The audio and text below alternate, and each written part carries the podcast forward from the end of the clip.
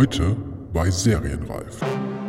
Ein Thema auch, dass halt Recherchearbeit in Deutschland eigentlich kaum, also wird gar nicht vergütet und wird auch nicht eingerechnet. Das ist echt das Problem, weil dadurch halt auch oft Stoffe zutage kommen, wo man es halt nicht so viel machen muss. Und dann sind es immer ähnliche Geschichten und das wird irgendwie nicht so hoch angesehen. Es wäre schön, wenn sich das ändern würde, dass man halt auch wirklich Zeit kriegt, in Milieus reinzugehen und sonst kriegt man nämlich immer die gleichen von den Leuten, die es nämlich schreiben. Das ist also ätzend langweilig. Man muss halt jetzt mal rein äh, praktisch sagen, es ist ein dankbares Rechercheobjekt YouTube.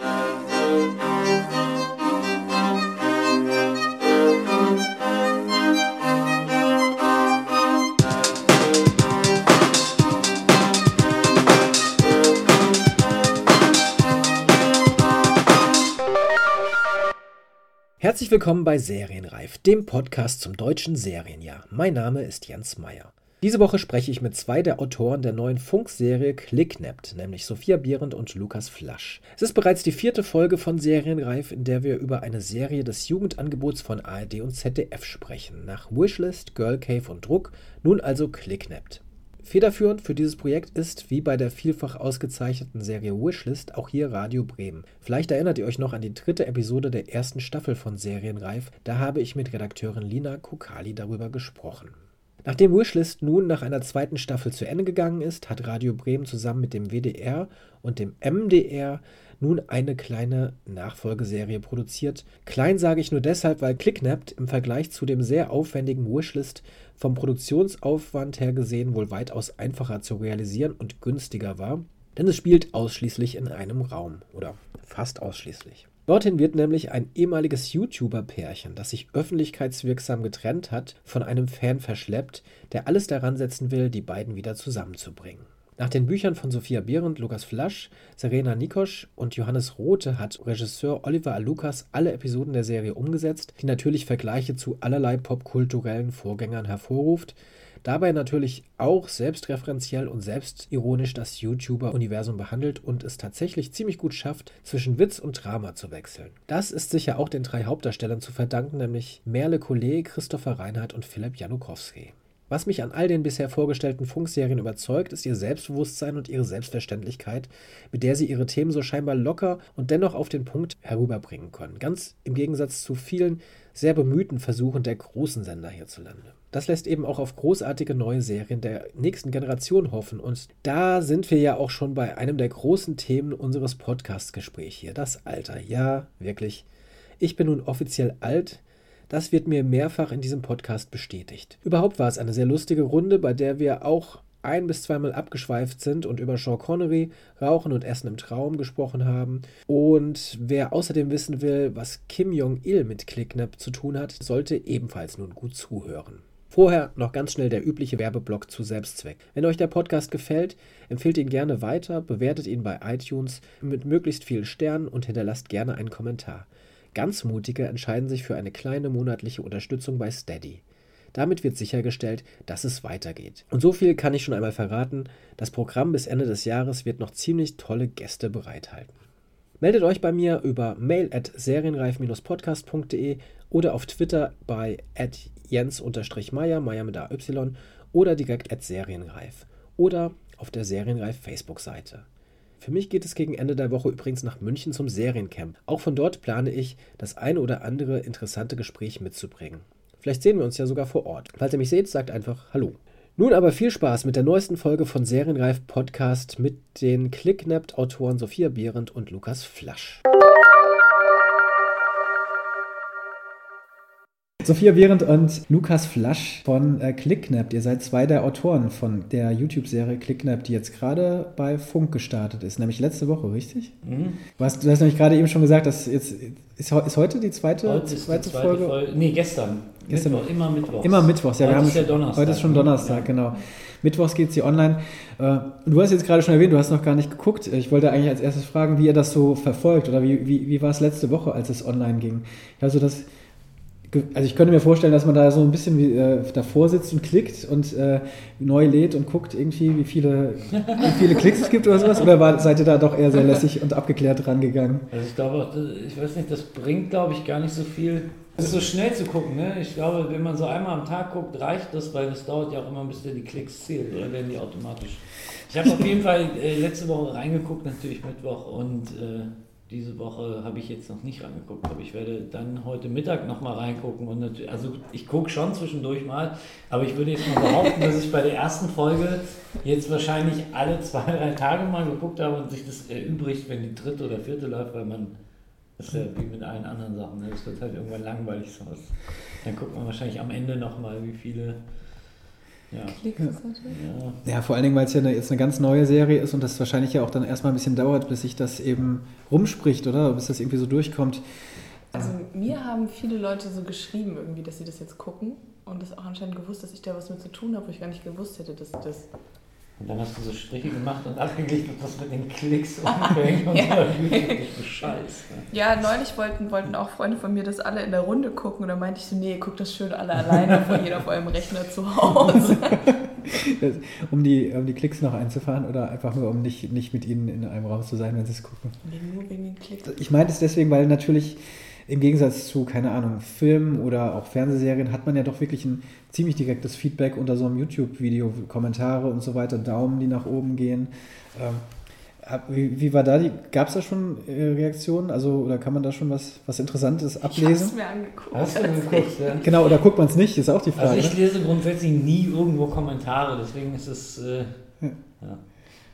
Ja, ich war schon von der Seite eigentlich runter, dann ist mir das wieder eingefallen, dass es das gibt. Und dann habe ich mir äh, Kommentare durchgelesen, aber die waren ähm, tatsächlich alle positiv, bis auf einen. Das war, glaube ich, der erste, den habe ich als negativ gefunden. Und alle anderen waren aber cool. Also ich hatte, ich hatte ehrlich gesagt gehofft, dass ich jetzt in so eine kontroverse Diskussion da irgendwie verfolgen kann, was da passiert. Ähm, Ja. also lest euch durch, was da steht. Ich glaube, YouTube löscht es auch nicht.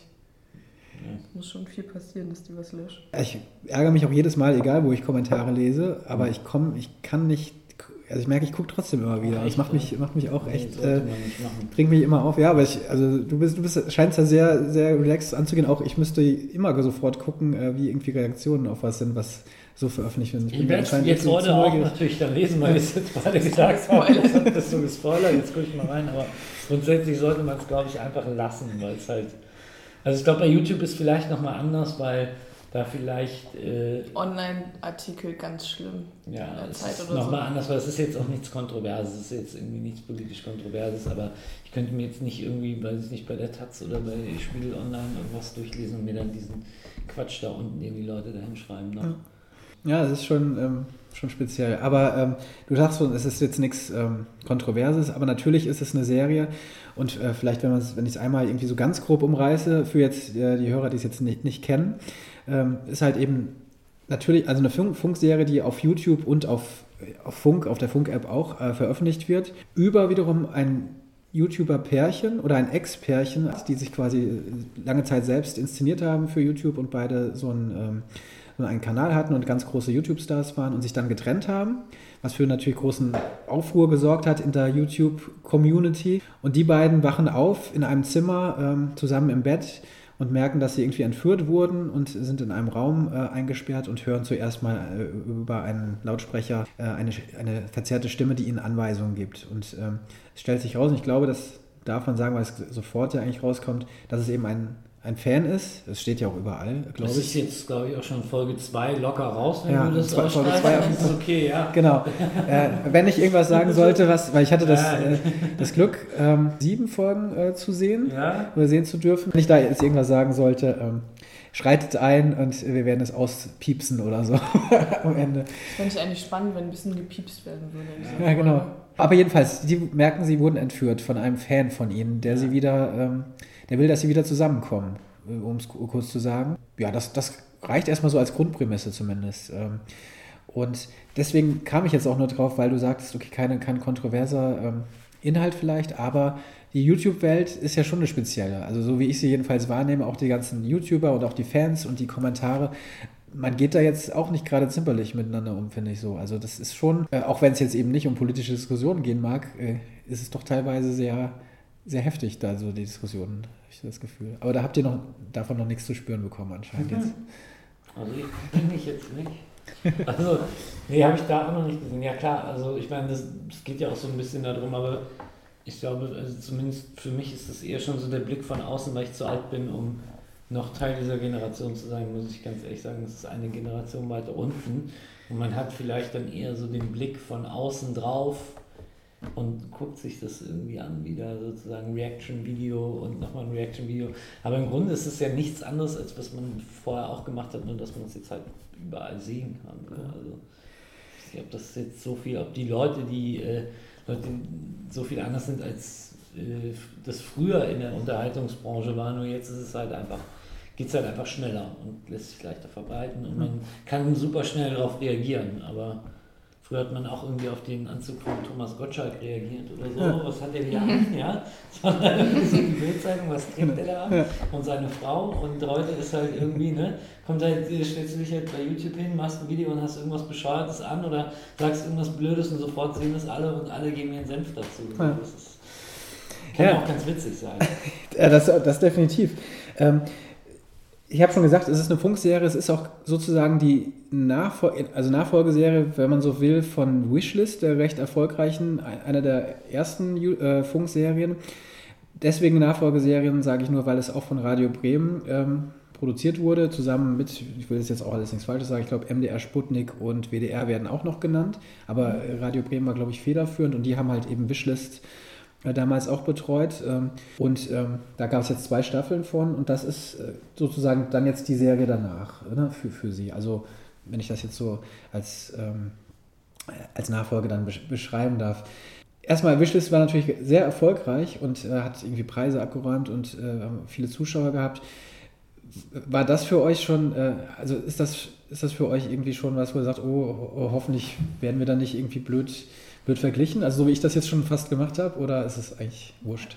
Also ich hatte das nicht. Ich hatte das Gefühl, dass ähm, Radio Bremen irgendwie gerade weiß, wie gut gelaufen ist, als sie damals diese Ausschreibung hatten und dieses äh, Wuppertaler Kollektiv da gefunden haben, die dann Wishlist gemacht haben, ähm, dass die es eher schön fanden, dass man am Anfang investiert in junge Leute, die mal was versuchen, vielleicht abseits von dem, was es schon so gibt.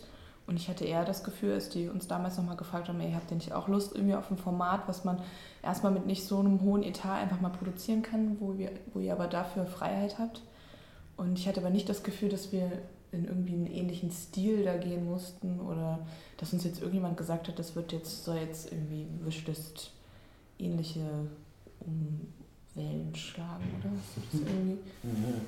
Also es ist ja auch was völlig anderes. Also es ist ja auch vom, von der Herangehensweise was völlig anderes und es ist ja natürlich ähm, ist Wishlist so das erste, was halt so wirklich eingeschlagen ist und was halt auch wirklich dann gut war, so aus diesem äh, Fikt, äh, fiktionalen Bereich, bei YouTube, aus Deutschland zumindest. Also es gab es ja zumindest in der Qualität vorher einfach noch nicht und das ist dann halt, also daran kann man halt Sachen immer nicht messen. Ne? Also weiß ich auch nicht, also es steht halt so für sich und wir haben ja, also allein bei uns ist es ja auch ein Kammerspiel zum Beispiel, das ist ja auch was ganz anderes bleibt ja extra in diesem kleinen Rahmen und, und spielt mit ganz anderen Dingen, als bei Wishlist äh, gespielt wird. Da gibt es natürlich auch viel mehr Effekte, da wird viel mehr rausgegangen. Die Geschichte ist viel größer.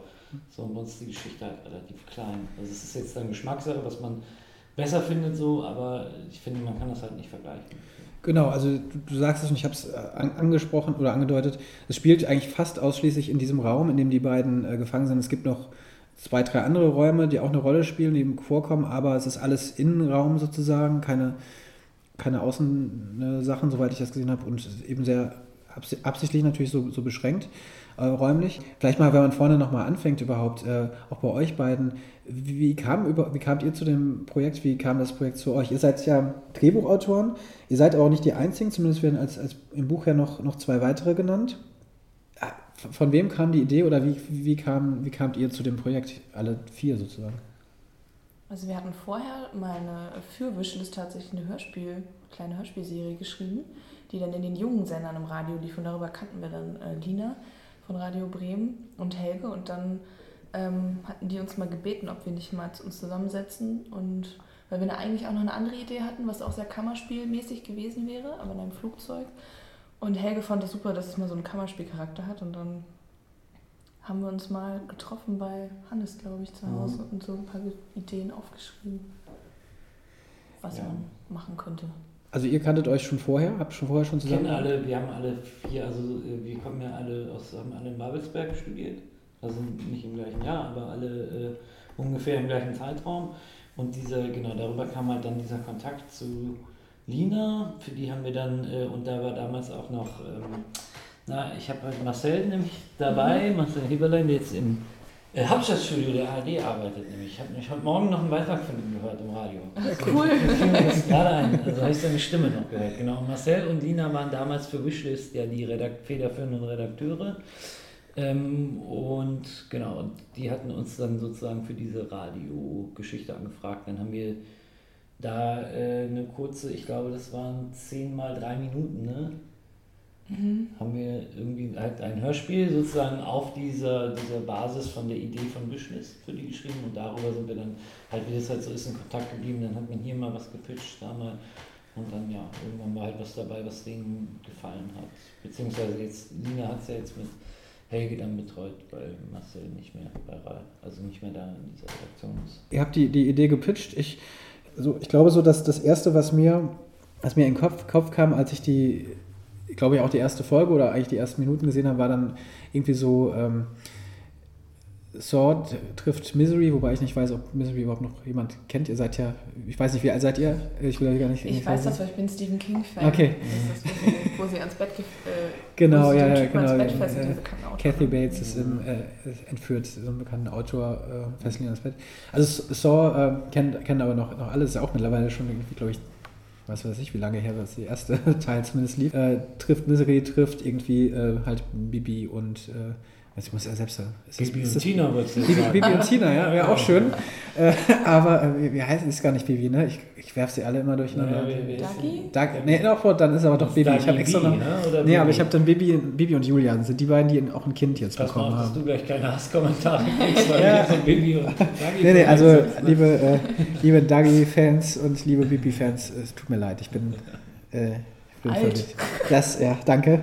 Danke, dass du es noch erwähnst. Ich, du hast vollkommen recht. Genau, also so, so, so diese Ecke, ne? Und fand es äh, fand's aber sofort irgendwie auch sehr, sehr witzig, weil es auch, ähm, ihr euch ja so für so eine Mischung entschieden habt. Das heißt, es hat natürlich so eine, ich nenne es dann jetzt auch mal Saw-Atmosphäre, ne? also es spielt eben mit dieser, mit dieser Horror-Thriller-Atmosphäre eben, aber natürlich auch, äh, es ist auch komisch, also das Dramedy wird es ja auch angekündigt und äh, das hat mich relativ äh, schnell ähm, überzeugt, wie, wie das umgesetzt wird, also diese Mischung, weil das ja auch teilweise schwierig ist. Gerade hier in Deutschland sieht man es oft so ein bisschen vergeigt, dass es weder lustig noch spannend ist und das fand ich sehr überraschend, dass das echt so relativ, sieht es locker aus, äh, umgesetzt wurde. War das von Anfang an auch klar, dass ihr so, so eine Mischung machen wolltet oder war, war es erst als, als Drama oder, oder Comedy geplant? Ihr lacht, also scheint das eine Diskussion gewesen zu sein vielleicht. Ich glaube, das war irgendwie dann.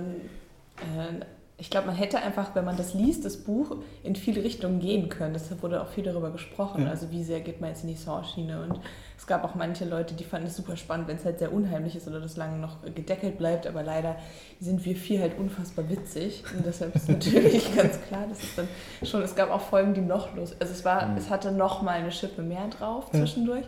Und das war dann aber schade, weil dann alle sofort gesagt haben, dann bleibt nicht diese reelle Spannung wirklich da, weil dann Mhm. weiß man sofort, man befindet sich in einem Genre, wo eigentlich nur äh, auf die Jokes gehauen wird und das war dann ähm, Ja, auch, da, auch das ist ja was, was man so sonst bei, bei YouTube, äh, also da wird ja eben vieles total übertrieben auch und also total durchgedreht dann in irgendwelchen Videos. Ich muss sagen, ja, ich bin alt, ich weiß. Ich habe extra, ihr habt ja in den, es wurde bei Wishlists auch schon so ein bisschen gemacht oder bei vielen Funkformaten, dass dann wirklich YouTuber auch Gastauftritte haben. Das ist auch bei, bei, bei äh, ClickNap der Fall. Ähm, ich habe sie mir hier unten extra aufgeschrieben, weil ich auch dazu geben muss, ich bin nicht, aber äh, Worldwide Wohnzimmer, Simon Will, äh, Einfach Inka, äh, Jana Klar und noch ein paar andere. Ich weiß nicht, ob vielleicht habe ich jetzt die bekanntesten auch da weggelassen. Ja, ich hätte jetzt auch nicht mehr aufzählen können. Doch. Jaco äh, Ah, ist noch dabei, Jaco. habe ich kenne ich eine Freundin, die ist super Fan von mir. Jaco Wusch, Ja. genau. Äh, und äh, Lisa Sophie Laurent, so ähnlich, kann das sein? Habe ich mir noch aufgeschrieben. Ja, bestimmt. Äh, Sogar handschriftlich aufgeschrieben, nicht mal auf deinem iPad da was eingesetzt. Ja, ich bin äh, auch Alt. Genau, du, du sagst, wir, wir, das ist das ist die Folge, wo es jetzt echt äh, unangenehm für mich wird. Nein, ich bin alt. Und äh, vor allen Dingen hilft es mir, wenn ich es handschriftlich aufschreibe, es mir auch zu merken, weil dann habe ich es mir meistens gemerkt, nachdem ich es auch aufgeschrieben so. habe. Ich geb's zu. Ja, ich bin da auch nicht so. Ich bin, es ist für mich immer so schwer, sich das zu merken, weil es halt so schnell alles ist. Es ist so schnell und so viel und ne, und das fällt einem irgendwie, ich bin ja auch alt, es einem äh, irgendwann schwer, sich das alles dann so zu merken. Auf der anderen Seite habe ich neulich einen Film gesehen aus den 60ern und ich dachte die ganze Zeit, es ging los. Ich dachte, du schneidet, bitte schneidet doch.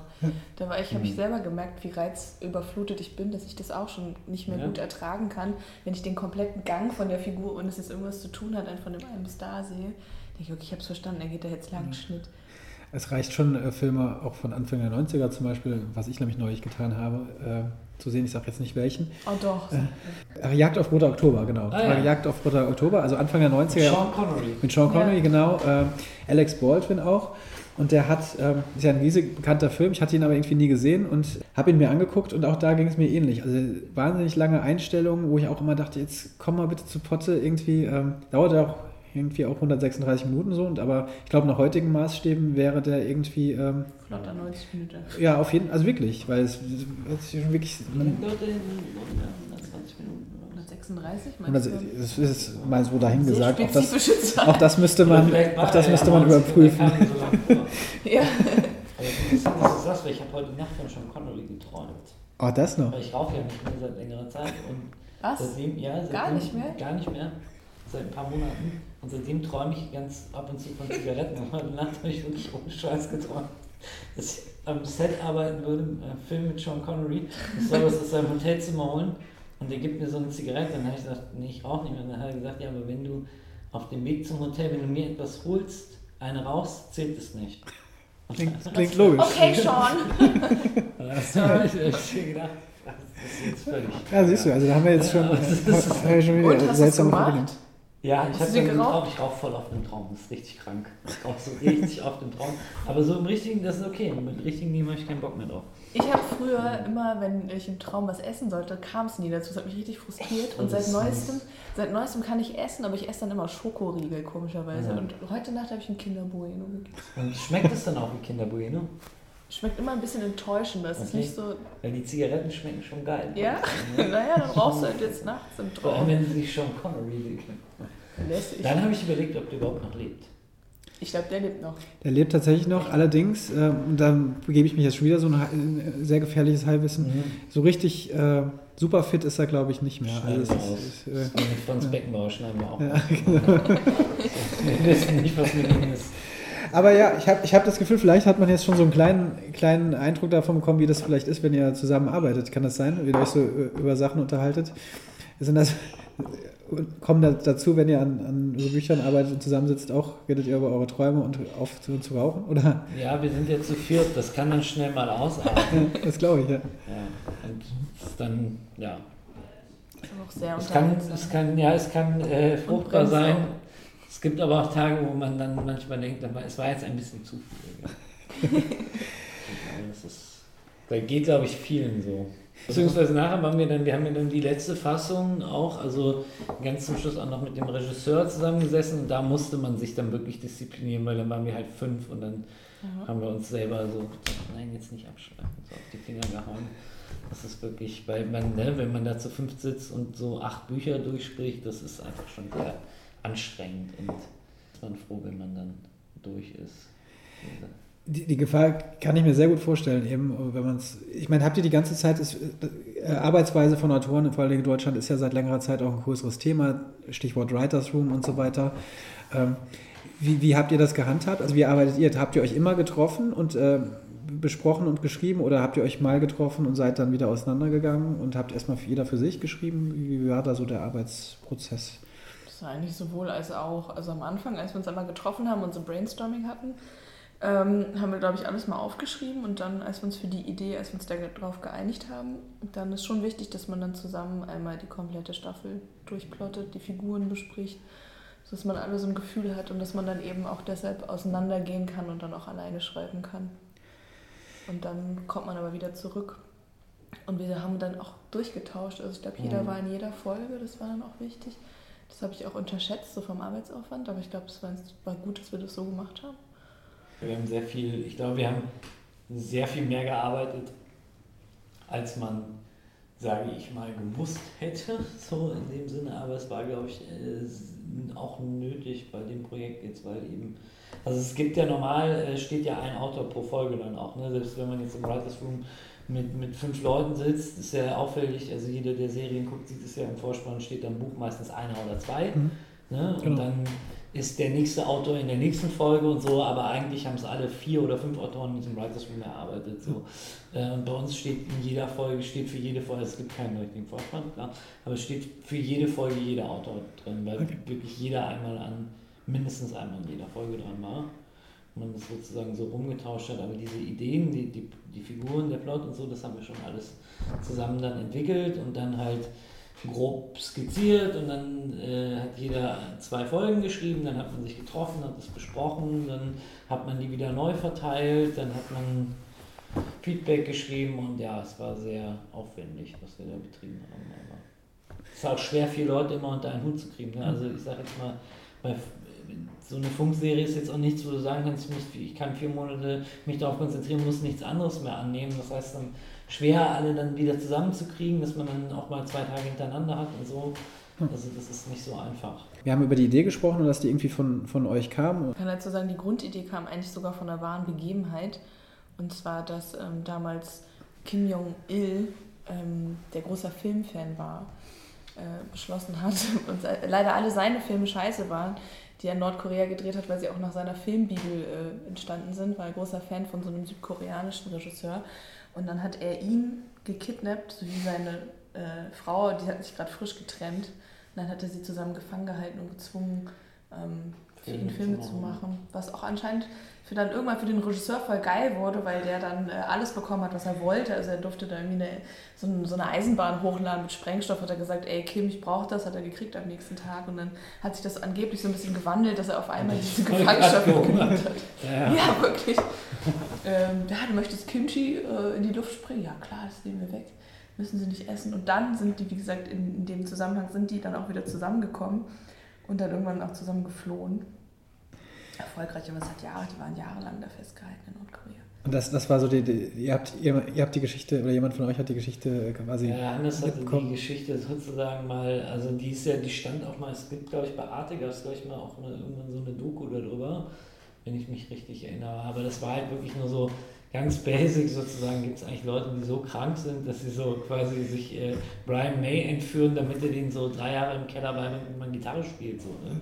Also so diese, ob es wirklich Leute gibt, die sowas machen und dann haben wir ja, hat Hannes das entdeckt, da diesen, äh, sozusagen diesen Regisseur, der da entführt wurde und das passt natürlich auch irgendwie schön zu, zu YouTube, also es passt ja wie gesagt zu allen, ne? also dass du dir irgendwie einen Maler entführst, damit er dir immer Bilder malt irgendwie. Ist, ja aber ich finde bei Justus finde ich so süß, dass er eigentlich sie entführt, nicht nur also auch, aber äh, auch weil er irgendwie an die Liebe da glaubt. Das hat nochmal so einen anderen Touch. Ja, äh, genau. Also das ist überhaupt auch eine, eine tolle, tolle Figur übrigens, äh, finde ich auch eher. Also überhaupt, also ich finde auch die, die drei Darsteller äh, super und ich bin, bin sehr also die, die, die, Figuren sind toll und es kommt auch wirklich äh, gut rüber. Und äh, er, Justus, ist eben der, der, der Entführer, eigentlich ein sehr, äh, wahrscheinlich eher so ein Außenseiter-Typ, äh, wie er der irgendwie zu Hause, darf man das jetzt schon sagen, ansonsten muss es gepiept werden. Das ist ja das. das das müssen wir jetzt aber jetzt Okay, dann haben wir schon den, ja. schon mal den ersten Piep.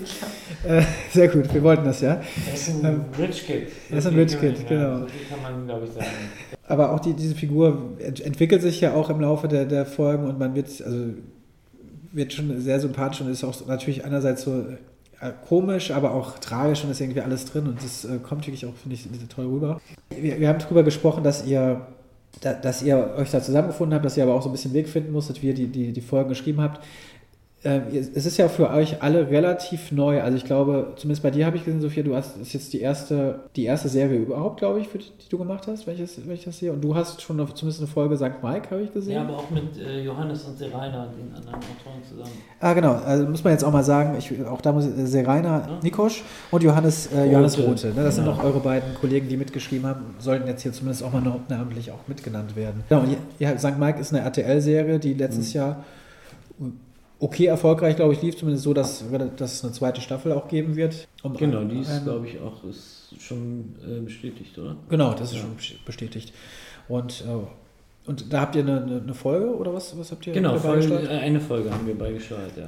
Aber das, das heißt eben auch, dass ihr natürlich auch eure Arbeitsweise wahrscheinlich für so eine Serie erstmal finden musstet und irgendwie mal gucken, wie, wie man da am besten. Wie war das denn bei St. Mike? Wart ihr da auch in so einem Writers Room? Genau, da gab es einen richtigen Writers Room sozusagen, aber da sind ja sehr viele Autoren involviert gewesen. Ich glaube, insgesamt waren wir sechs oder sieben, glaube ich. Nee, sechs, glaube ich. Will ich jetzt nicht falsch machen. Wir waren auf jeden Fall mehr. Und genau, da waren wir natürlich nicht im ersten Block dabei, weil die ersten wir sind ja im hinteren Block, ist unsere Folge, und äh, im ersten Block waren wir halt gar nicht dabei. Im hinteren Block dann, und da waren natürlich dann wesentlich mehr Autoren. Da ist es natürlich nochmal anders, aber es ist ja viel professionalisierter. Das ist ja äh, also eine ganz andere Sache, sage ich jetzt. Andere mal. Struktur natürlich. Genau, ja. andere Struktur und es ist ja auch klar, also eine Folge St. Mike ist ja 2015 Fernsehen. Das ist ja ein ganz anderes Budget nochmal dahinter. So und entsprechend ähm, ergibt sich die Arbeitsweise dann da natürlich auch einfach durch die, dadurch, dass eine große Produktionsfirma dahinter steht und man äh, sozusagen die halt auch Prozesse haben, die über Jahre sich bewährt haben und Sinn machen. So. Und das haben wir jetzt da halt nicht gehabt, weil wir ja relativ frei waren. Das ist ja natürlich auch das Gute dann, weil man selber was ausprobieren kann. Aber ja, wie gesagt, da muss man, es ist halt anders. Aber man kann jetzt nicht natürlich bei einer größeren Produktionsfirma nicht einfach sagen, putz mal jetzt aber einfach so, ist mir doch scheißegal. So, ne? Also die, die, wissen ja auch, warum sie das machen. Das ist ja Erfahrung meistens, die einem als jungen Autor dann fehlt. Das lernt man dann und dann macht man es halt beim nächsten Mal wieder anders. So. Ja. Aber es hat, schon, es hat schon auf jeden Fall geholfen, bei St. Mike zu arbeiten für dieses Projekt. Das muss man halt auf jeden Fall sagen, weil die natürlich die Art und Weise, wie man sozusagen Deadlines setzt und dann auch sozusagen Bücher liefert und, und ja, das war schon hilfreich. So. Ihr seid relativ, auch wenn ihr jetzt schon sagt, ihr seid, äh, seid alt, aber eigentlich seid ihr wirklich im Vergleich zu mir, um das jetzt nochmal hervorzuheben, natürlich jung. äh, wie, wie, wie, wünscht ihr euch? Gerade ist ja sehr, der Serientrend in Deutschland wirklich, also überall werden Serien, wir haben eben drüber gesprochen, gedreht, äh, neue werden angekündigt, es wird, werden überall Stoffe gesucht.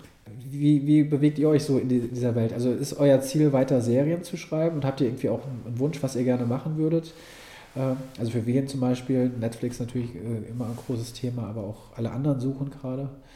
Naja, nee, also ich finde, als man angefangen hat zu studieren, zumindest bei uns war es so, dass alle mal gesagt haben, wow, einmal die Möglichkeit haben, Serie zu schreiben, Charaktere zu entwickeln über irgendwie viele Folgen hinweg, ist irgendwie auch ein Geschenk und dann kommt es aber oft so, dass man sagt, wenn man in Deutschland erstmal Serie schreibt, wäre ja lange so, dann arbeitest du halt bei irgendwie äh, GZSZ oder gibt es auch äh, deine jungen Ärzte oder äh, das ist wahrscheinlich das, was eher zu nah zu ergreifen ist. Aber mittlerweile würde ich sagen, also natürlich hätte ich immer noch Lust, äh, coole Serien selber zu entwickeln und zu schreiben, aber ich hätte auch Lust auf mal einen klassischen 90 Minuten Kinofilm. Ja, ja so. Das ist aber, glaube ich, schwieriger fast. Ja, also ich, ich finde es schwieriger. Ich schreibe jetzt seit längerer Zeit an meinem äh, Kinodebüt und Genau, und das ist halt einfach auch nochmal was anderes. Also ich mag, ich tendiere eher zum Kino, muss ich ehrlich sagen. Ich gehe auch sehr häufig ins Kino und Film ist für mich immer noch das, also für mich persönlich jetzt immer noch das faszinierendere Medium. Also natürlich schaue ich mir all diese Serien an und finde auch sehr vieles sehr gut, aber äh, ich mag halt am, also es ist halt für mich nicht zu vergleichen mit dem Erlebnis, wenn du ein einen wirklich sehr guten Film gesehen hast und aus dem Kino kommst, das halt, kann eine Serie für mich nicht leisten. Das ist aber eine rein persönliche Einschätzung, weil natürlich hat mich sowas wie The Wire oder, oder äh, merkt man jetzt, ich bin auch schon, das ist wahrscheinlich, kennt das noch jemand? The Wire? Also ich oder Sopranos, ja. Das waren halt so die Sachen, wo ich wirklich gedacht habe, wow, also das waren so die ersten richtig tollen Serien, die ich damals gesehen habe. Und genau, also es macht halt auch Spaß, Serien zu schreiben. Ähm, und man hat halt ganz andere Möglichkeiten, aber also so zum, als Zuschauer bin ich halt, ähm, ja, gibt Filme mir doch dann oft, wenn es, also es gibt dann so vier, fünf, sechs Kinofilme im Jahr, die einem wirklich so zeigen, was, wo der Hammer hängt, sage ich jetzt mal auf Deutsch. Und da kommt für mich dann auch oft eine Serie gar nicht an.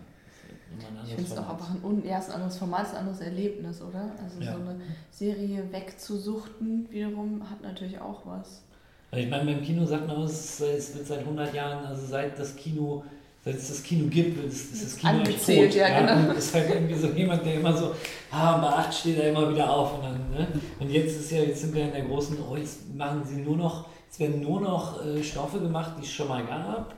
Sind wir in dieser Phase, wo alle behaupten, es gibt nur noch Remakes und Reboots und äh, was ja auch irgendwo stimmt, aber irgendwo auch Quatsch ist, weil wenn man sich die Oscars letztes Jahr anguckt, vorletztes Jahr, das Jahr davor oder kann jetzt auch in diesem Jahr, es sind so viele neue, gute Stoffe immer dabei. Mhm. Oder halt, äh, wenn ich die, die Story schon irgendwie das Gefühl habe, ich habe die fünfmal gesehen, da gibt es immer wieder Filme, die die so toll erzählen, dass ich gar nicht merke, dass ich das schon mal, dass ich diese Geschichte schon fünfmal gesehen habe. Ja, und, oder vielleicht, es gibt ja auch immer neue Generationen, die die Geschichte eben vielleicht noch nicht gesehen haben. Also für die genau. es auch was Neues ist. Ja, also absurd ist ja auch dieses, diese Geschichte mit Netflix. Ja, Netflix tötet angeblich das Kino, aber wo wollen sie alle rein? Sie wollen auf die Filmfestivals. Hm. Also es ist ja halt, ne, das ist halt auch nicht so, dass also da wird das immer heißer, äh, wie sagt man, nicht, es wird nicht so heiß gegessen, wie es gekocht wird. Ne? Also da wird immer so getan, oh jetzt kommt hier Netflix und macht das Kino tot.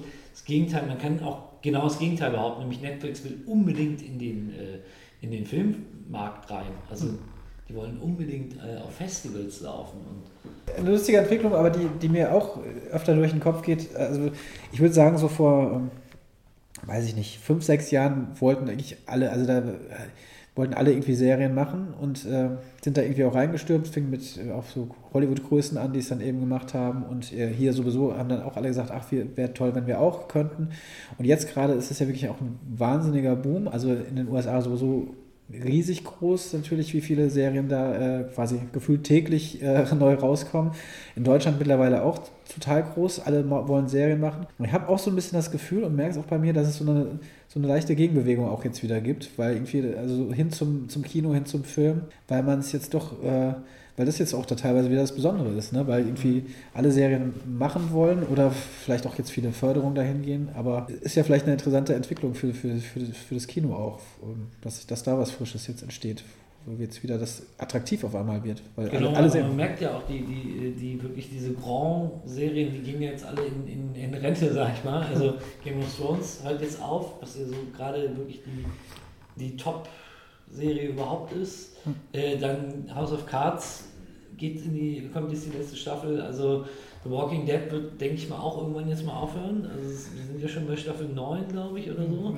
Sehr also und da muss halt was nachkommen. Ne? Und na klar, es gibt immer so Sachen wie Fincher zum Beispiel jetzt mit, wie hieß es, Man? Mindhunter? Mindhunter, was, wo du das auch guckst, liest du so und denkst du ja schon zehnmal gesehen, guckst an, denkst du, wow, also irgendwie. Ja, stimmt. Super ich find, gemacht. Ich finde aber irgendwie, also ich war neulich ein bisschen nerdig, war ich im Harry Potter Marathon. 22 Stunden im Kino. Und. Am Stück? Ja, am Stück. Wow. Und irgendwie glaube ich auch, also ich bin auch einfach so ein, ich bin, gehe super gerne ins Kino, ich liebe das irgendwie. Und könnte mir aber auch vorstellen, wenn man so eine Serienmarathon auch ins Kino verlegt, dass es auch was wäre, wo ich das vielleicht auch nochmal anders bewerten würde da dieses Erlebnis zu haben und äh, zusammen in, in der Gruppe, wenn man weiß, man findet diese Serie toll, mal die Staffel durchgucken oder so, will ich gar nicht wissen, wie sich das anfühlt. Top of the Lake kann man so beim Kino gucken. Beide Staffeln. Das ist wirklich, das ist auch, das, das ist ja wirklich Kino. Das sind ja Kinofilme ja. und äh, klar, also Top of the Lake auch ein gutes Beispiel, das lief, also viele Serien dieser Art laufen ja auch auf Filmfestivals, ne? also Berlinale ja auch. Äh, also auch eine eigene Seriensektion. Da lief ja Top of the Lake, glaube ich, sogar auch. Die erste, ne? Genau. Und äh, jetzt, hier haben sie es jetzt kurz bevor Babylon Berlin in, äh, in, ARD, in der ARD lief, gab es ja auch so ein Wochenende, wo sie irgendwie, glaube ich, äh, alle Folgen, glaube ich, sogar gezeigt mhm. haben im Kino über zwei oder drei Tage, zwei hinweg. Also ja.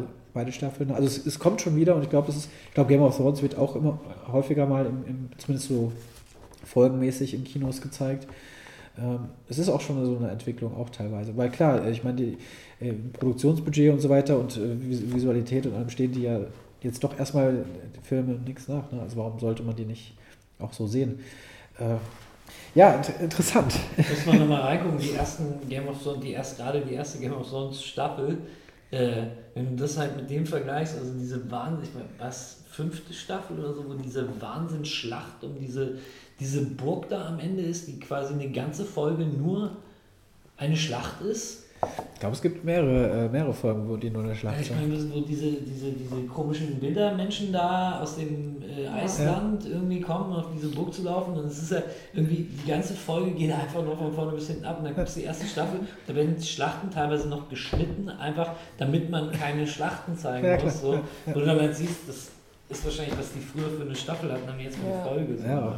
genau. Also klar, das nähert sich da an, aber das finde ich dann auch schade, das zu Hause auf dem Fernseher zu gucken, muss ich ehrlich sagen, weil das ist halt schon fast zu geil dafür.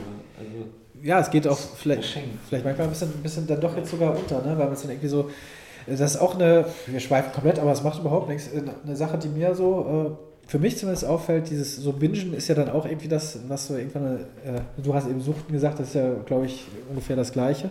Ich bin halt so jung, das Ja, ja, heißt, eben. Ich, ich, darauf wollte ich nämlich hinaus. Äh, aber das, dadurch, finde ich, geht auch total oft viel verloren, weil man so in so kurzer Zeit so viel reinschaufelt, das kann man überhaupt nicht verarbeiten und man hat schon wieder vergessen, was eigentlich passiert Ja, ist. ne? aber das finde ich, das, äh, ich meine, jeder kennt das auch, dass man so einen Berg Nudeln weg isst, obwohl man schon satt ist. Ja. Und das ist auch irgendwie geil. ja, ja, Das aber, aber manchmal Ja?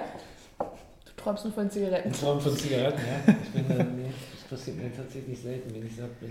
Aber auch ein bisschen schade doch eigentlich dann, dass man eigentlich, also, ich weiß, mir fallen jetzt keine teuren, besonders teuren Nudeln ein, aber wenn es sehr besondere Nudeln Also eine sind. Packung und Ben und Jerry's esse ich halt gerne auch ganz. Auch wenn ich das Ja. schon lange nicht mehr.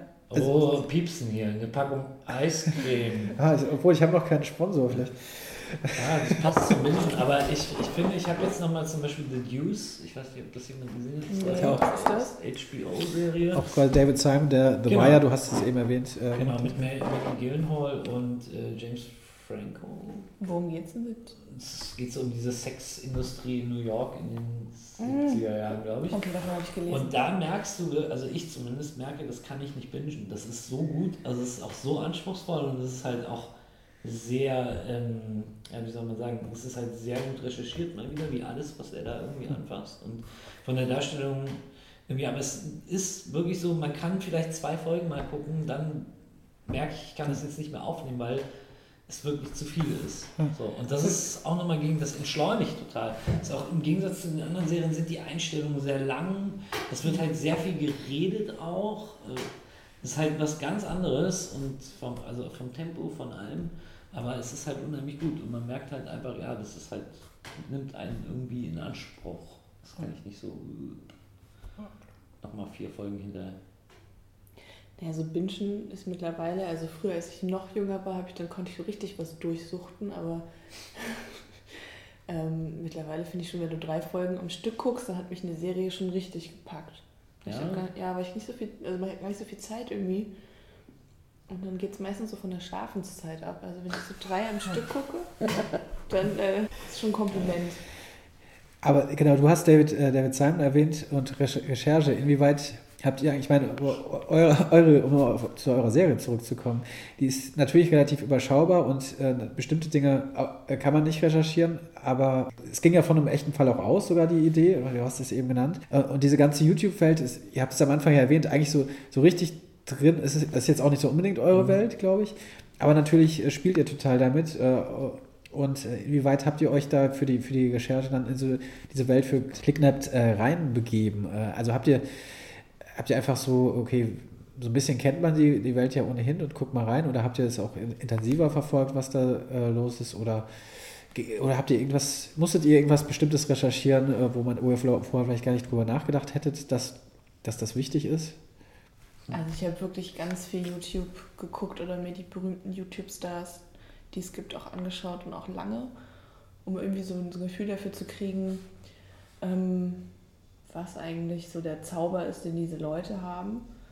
Und auch wenn man selber ein bisschen außen steht, hatte ich dann schon noch das Gefühl, äh, die teilen so viel mit, was dann ja auf einmal auch so eine Qualität hat. Also wenn du, ich weiß jetzt nicht, wie, wie echt alles davon ist, aber dass einfach alles, dass du einfach mit deinen Fans alles teilst, was du machst und was es gibt. Das finde ich, wenn ich so zurückdenke und ich habe mir damals die Bravo gekauft und konnte dann lesen, wo dann Justin Timberlake in einem Interview einmal sagt, dass er übrigens sehr gerne Schokomüsli isst, so. Hm. Und dann war, hatte das für mich so ein, dann wird die Figur auf einmal irgendwie dreidimensionaler, nicht nur ein Star. Und ich kann mir voll vorstellen, wenn man jemanden sieht und der so äh, beschließt, ich mache jetzt hier komplett auf äh, und zeig dir alles, und verkauft dann manchmal vielleicht ein Duschgel noch dazu, aber erstmal so generell so dieses, die reden ja auch wirklich über intime Probleme, die reden also auch sogar über Sexualität, Verhütung, äh, machen irgendwelche Scherze mit ihrem Shirida und dann kennt, kennt man die, konnte ich auf einmal so ein Gefühl dafür kriegen, ja, ich kann mir voll gut vorstellen, dass man da jemanden abonniert und sich darauf freut, dass bald die neue Folge von der Person rauskommt.